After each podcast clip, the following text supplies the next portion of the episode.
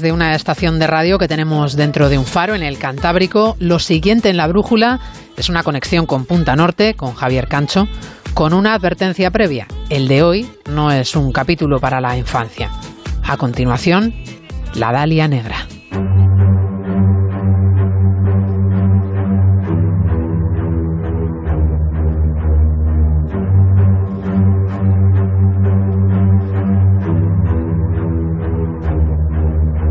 10 de enero de 1947.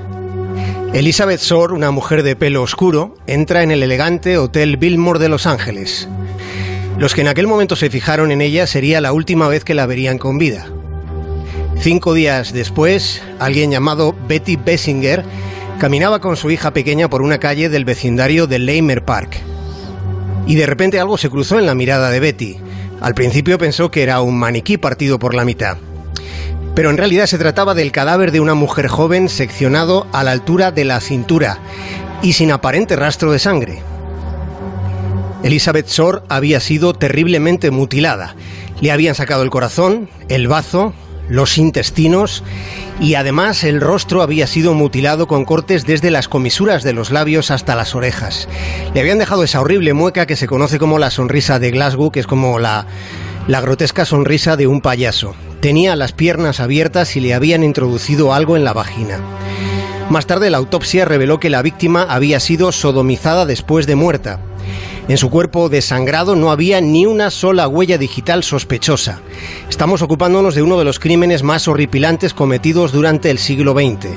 Y este es un caso que sigue sin resolver, aunque existan sospechas de quién pudo ser el asesino. La leyenda de la, de la Dalia Negra acumula ya 71 años de incógnitas.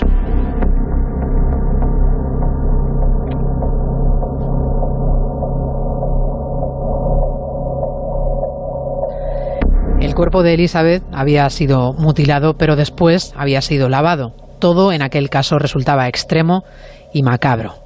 Uno de los inspectores que estuvo involucrado en la investigación dijo que había una naturaleza brutal, misógina y ritual en aquel crimen. Llegaron a testificar 50 sospechosos, pero nunca hubo una detención formal. Con el paso de los años quedó cierta sensación de impunidad respecto a comportamientos salvajes donde podía apreciarse un odio y un desprecio bestial a lo femenino.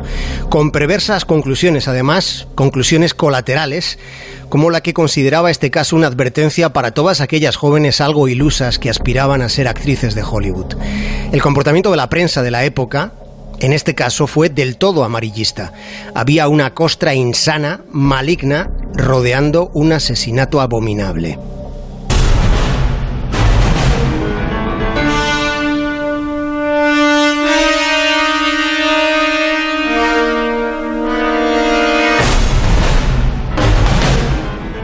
El caso fue llamado La Dalia Negra después de que un año antes del crimen se estrenara una película dirigida por George Marshall titulada La Dalia Azul.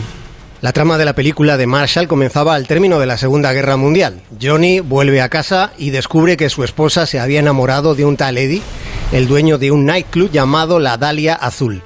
Al principio piensa en vengarse, pero inmediatamente recapacita y abandona la idea. Al día siguiente ella aparece muerta y él se convierte en el principal sospechoso. No tendrá entonces más remedio que buscar al asesino.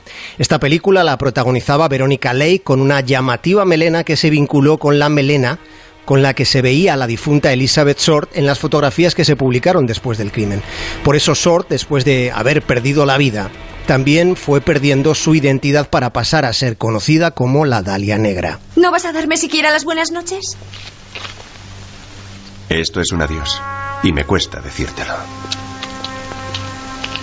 ¿Y por qué? No me habías visto nunca antes de esta noche.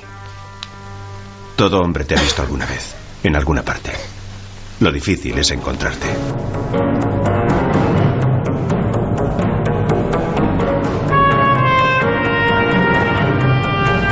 ¿Cómo un crimen tan espantoso no pudo tener respuesta? ¿Cómo es posible teniendo en cuenta que solo alguien con conocimientos anatómicos podía haber hecho algo semejante?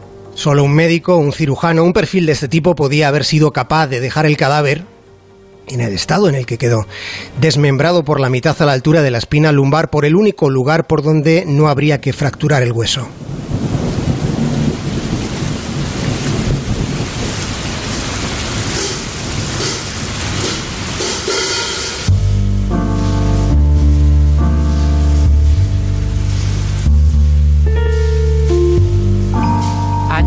1999. Steve Hodel estaba guardando pertenencias de su padre que acababa de morir. La tarde estaba lluviosa, rutinaria.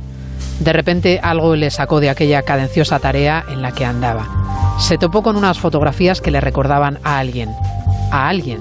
Pero ¿a quién?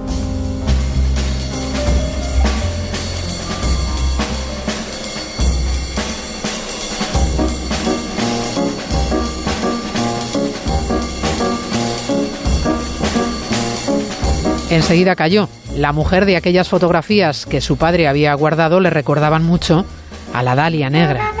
Hodel había sido detective de homicidios. El hallazgo de esas fotografías entre las cosas personales de su padre le agitó profundamente. La relación que él mantuvo con su progenitor nunca fue buena. No lo fue después de que en 1949 el padre de Hodel fuera acusado de abusar sexualmente de su propia hija. Hodel siempre estuvo de, parte de su hermana en aquel asunto que había ocurrido dos años después del asesinato de la Dalia Negra. Tras la aparición de las fotografías se decía a sí mismo que no podía ser, que debía tratarse de una casualidad, que probablemente su padre era tan tarado que le había dado por guardar fotos de alguien que se parecía a aquella pobre chica. Pero no pudo evitar emprender una primera investigación por su cuenta sobre el caso de la Dalia Negra. Y fue así como descubrió algo que pocos días después del crimen el asesino mantuvo en una actitud que puede considerarse abiertamente exhibicionista. Apenas una semana después de que apareciera el cadáver fragmentado, el asesino llamó al editor del periódico Los Ángeles Examiner, manifestando su indignación porque los periodistas no estaban siguiendo de cerca la noticia del asesinato. Aquel tipo llegó a proponer al editor del Examiner enviarle objetos personales pertenecientes a la víctima. Y de hecho, a los pocos días llegó un paquete al periódico que contenía el certificado de nacimiento de Elizabeth, además de fotografías y también una libreta de direcciones con el nombre de Mark Hansen en la tapa. Y resulta que Hansen había sido la última persona conocida que vio a Sort con vida. Hansen ya era el primer sospechoso, pero los investigadores pronto descartaron que él estuviera involucrado. El asesino escribió después cartas al periódico llamándose a sí mismo el vengador de la Dalia Negra. Hodel logró hacerse con la letra de las cartas enviadas por el asesino, y aunque esa letra no era idéntica a la letra de su padre, a él le parecía que guardaban un apreciable paralelismo. El antiguo inspector Hodel estaba emprendiendo un camino sin retorno, una vereda llena de espejos deformantes, porque estaba tratando de demostrar que la persona que había cometido uno de los crímenes más horripilantes del siglo XX estaba tratando de demostrar que esa persona era su propio padre.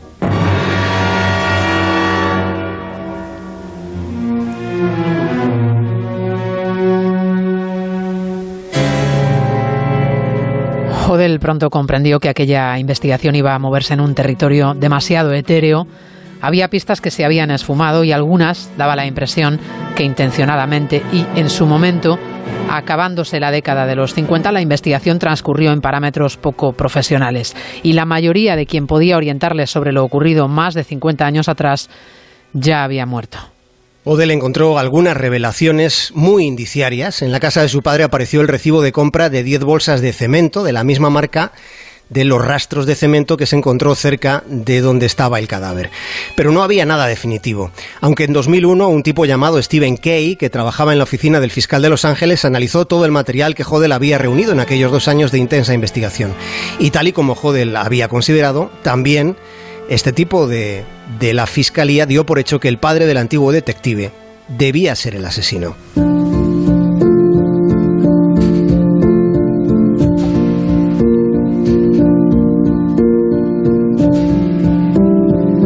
El asesino debía de haber matado antes. Tal fue el estado en el que apareció el cadáver de la víctima. Aquella monstruosidad revelaba una elaboración bestial pero preparada.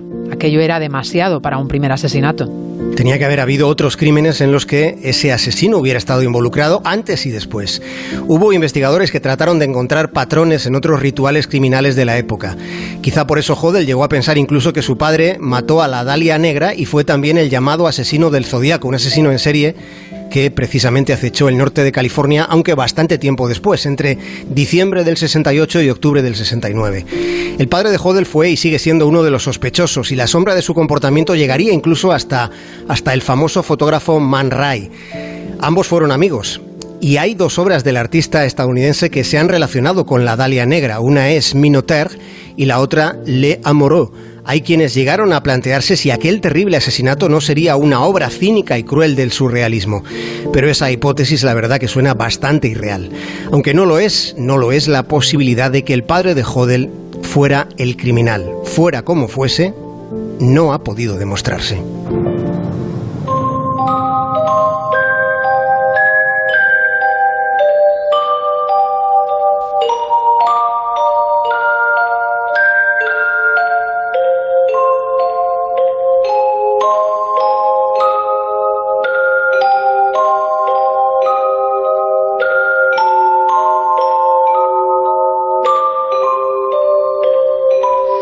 Un crimen abominable, un negocio nauseabundo para la prensa más o menos amarilla, un departamento de policía de Los Ángeles donde la corrupción tenía más posibilidades que la honestidad.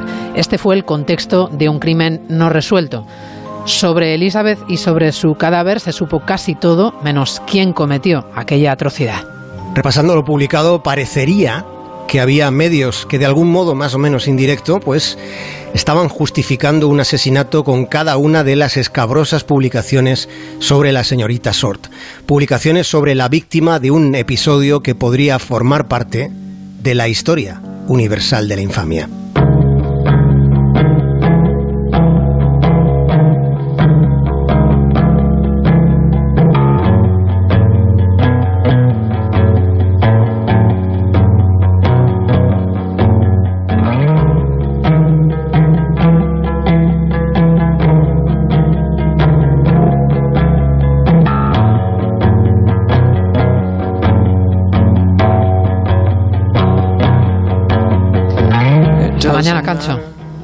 Abrazo, María. If you have no fun,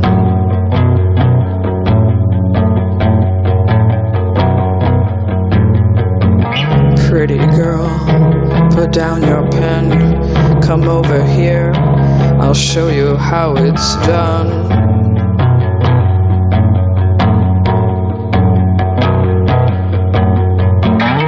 I can dance, I can drink in the dark, it's all a trick.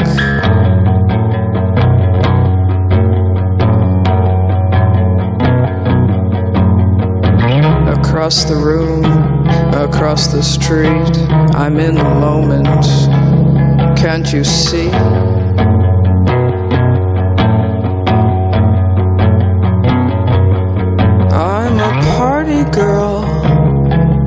Twirl. See my eyes, throw a glance. Can't you see I'm a natural?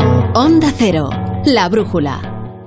El compromiso de movilidad de línea directa dice, el conductor debe continuar siempre su marcha. Por eso en caso de cualquier incidente con su vehículo se le entregará uno de sustitución donde él quiera. Nunca se quedará sin coche. Palabra de línea directa. Todos lo saben, línea directa. Siempre las mejores coberturas, siempre el mejor precio. Garantizado. 902-123-322. 902-123-322. Consulta condiciones en línea directa.com. Una compañía Bankinter.